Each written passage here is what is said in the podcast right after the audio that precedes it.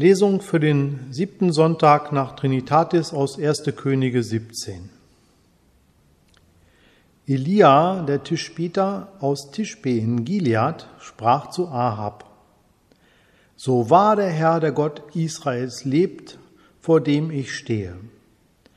Es soll diese Jahre weder Tau noch Regen kommen. Ich sage es denn. Da kam das Wort des Herrn zu ihm, Geh weg von hier und wende dich nach Osten und verbirg dich am Bach Krit, der zum Jordan fließt. Und du sollst aus dem Bach trinken. Und ich habe den Raben geboten, dass sie dich dort versorgen sollen. Er aber ging hin und trat zu dem Wort des Herrn und sie setzte sich nieder am Bach Krit, der zum Jordan fließt. Und die Raben brachten ihm Brot und Fleisch des Morgens und des Abends, und er trank aus dem Bach. Und es geschah nach einiger Zeit, dass der Bach vertrocknete, denn es war kein Regen im Lande. Da kam das Wort des Herrn zu ihm. Mach dich auf und geh nach Sarepta, das zu Sidon gehört, und bleibe dort. Denn ich habe dort einer Witwe geboten, dass sie dich versorge. Und er machte sich auf und ging nach Sarepta. Und als er an das Tor der Stadt kam, siehe da kam eine Witwe, die las Holz auf. Und er rief ihr zu und sprach, Hole mir ein wenig Wasser im Gefäß, das ich trinke. Und als sie hinging zu holen, rief er ihr nach und sprach, Bringe mir auch einen Bissen Brot mit. Und sie sprach, So wahr der Herr dein Gott lebt, ich habe nichts Gebackenes, nur eine Handvoll Mehl im Topf und ein wenig Öl im Krug. Und siehe, ich habe ein Scheit Holz oder zwei aufgelesen und gehe heim und will's mir und meinem Sohn zubereiten, dass ich essen kann und wir sterben. Elia sprach zu ihr, Fürchte dich nicht, geh hin und mach's, wie du gesagt hast. Doch Mache zuerst mir etwas Gebackenes davon und bringe mir's heraus.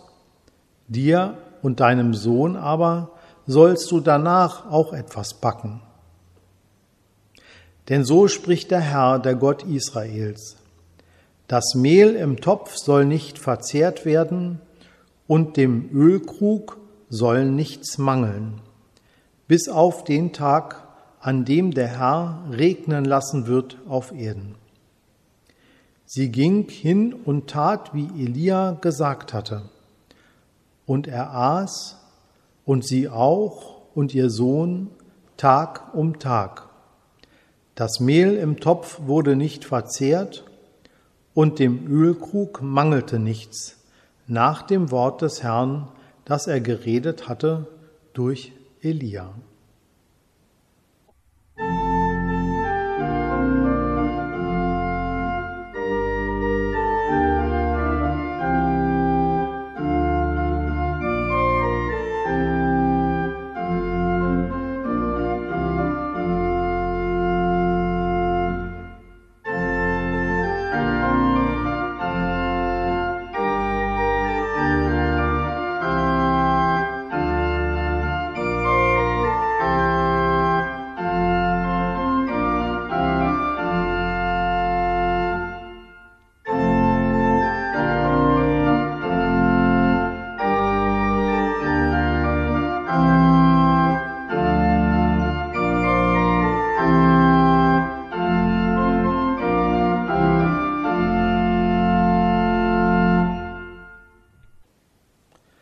Gnade sei mit uns und Friede von dem, der da war, der da ist und der da kommen wird.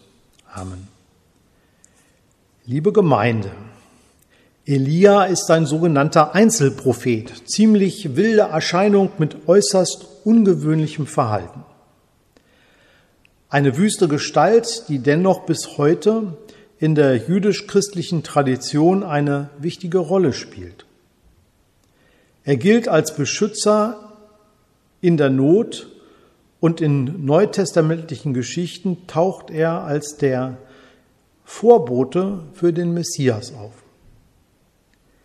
Verzicht und karges Leben ist ein wichtiges Merkmal dieser Figur und sein Name bedeutet, Ja ist mein Gott, Elia, der Name, ein großes Bekenntnis.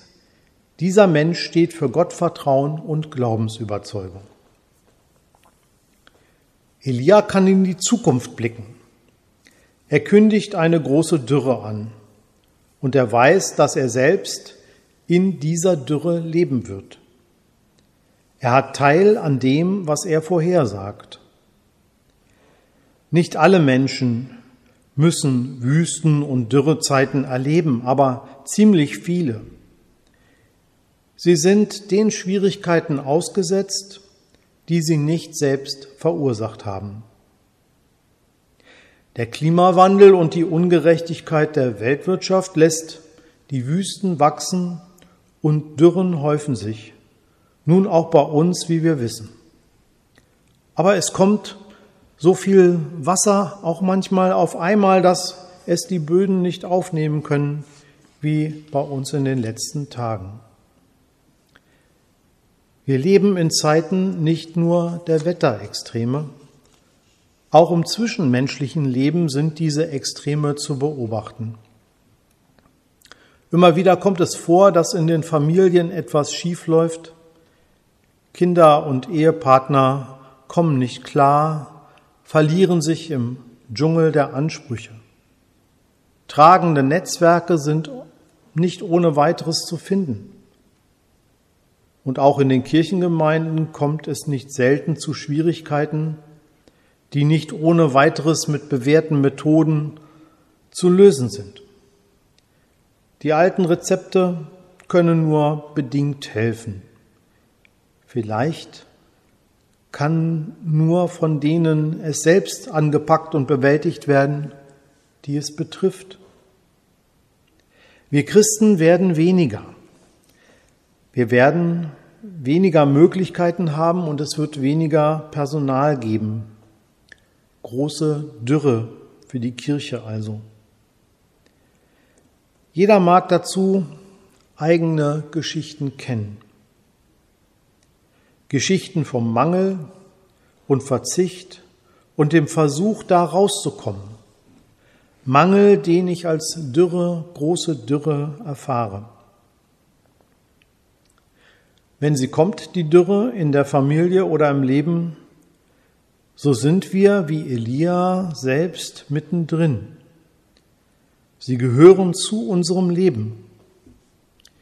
Wie geht es bei Elia also weiter? Sein erster Schritt ist der Rückzug in die Wildnis. Raben ernähren ihn.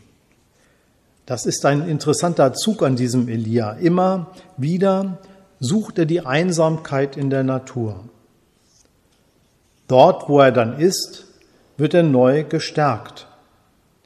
In dieser Elia-Geschichte sind es die Raben, die ihn ernähren. Raben und Krähenvögel sind eigenartige Wesen. In der Bibel kommen sie nur selten vor, aber in Märchen und Mythen findet man sie häufig. Sie kommen als Begleiter der Menschen, als Wissende und Weise aus einer anderen Welt. Sie scheinen geheimnisvolle Kräfte zu haben, etwa wenn sie Hexen und Zauberer begleiten. In einer Erzählung von Ottfried Preußler, dem Märchen Krabbert, sind es die verwandelten Müllergesellen, die als Raben gefangen gehalten werden. Die neuere Forschung weiß, dass es sich bei diesen Vögeln um besonders schlaue Tiere handelt.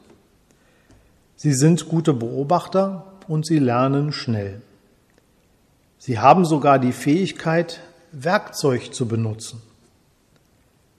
In gewissem Sinne stehen die Raben also für ein Wissen, das im Grenzraum zwischen dem bewussten, menschlichen und dem Unbewussten allgemein Kreatürlichen gewonnen wird.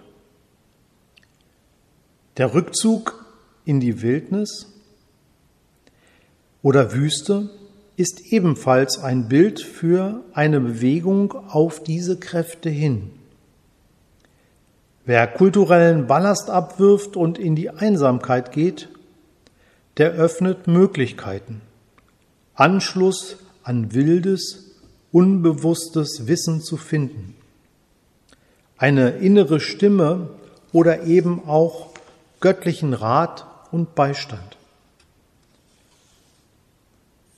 Dort gibt es, wie hier der Bach Krit, eine Quelle, aus der man schöpfen kann. Dort liegen kreative Möglichkeiten, Ideen und Einfälle, die nicht durch bloßes Planen und Rechnen gewonnen werden. Etwas, was man besonders in schwierigen Situationen braucht. Auch diese Quellen können in Dürrezeiten allerdings versiegen. Und da gibt es nun Schritt zwei. Der Weg zur Witwe. Die Witwe steht für das armseligste, was die damalige Gesellschaft zu bieten hatte. Mehr noch als heute waren in diesen Gesellschaften ohne geregelte Sozialversorgung Waisen und Witwen die absoluten Verliererinnen. Und natürlich waren sie in der Not und Dürrezeit auch die Ersten, die am Ende waren. So wie in dieser Geschichte. Warum also schickt Gott Elia ausgerechnet zu einer Witwe? Gerade dorthin, wo am wenigsten mit Hilfe zu rechnen ist, in die Armseligkeit. Zugleich aber eben auch dorthin, wo bei den Armen sein barmherzig auch etwas mit Seligkeit zu tun hat. Offenbar findet sich in der Not der rettende Zipfel am ehesten dort, wo er am wenigsten zu erwarten ist. Die Dürre ist eine Zeit, in der die gewohnten Mittel nicht unbedingt helfen. Offenheit für das Unberechenbare scheint wichtig. Klar ist aber auch in dieser Geschichte, Rettung kommt nicht mal eben um die Ecke spaziert. Die Dürre ist sehr real.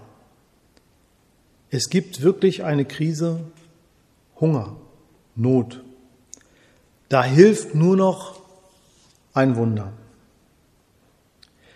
Sie sprach, so wahr der Herr, dein Gott lebt, ich habe nichts Gebackenes, nur eine Handvoll Mehl im Topf und ein wenig Öl im Krug. Und siehe, ich habe ein Scheitholz aufgelesen und gehe heim und will mir und meinem Sohn zurichten, dass wir essen und sterben.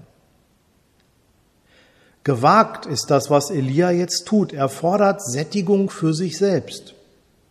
Offenbar im größten Vertrauen darauf, dass danach für alle genug da sein wird.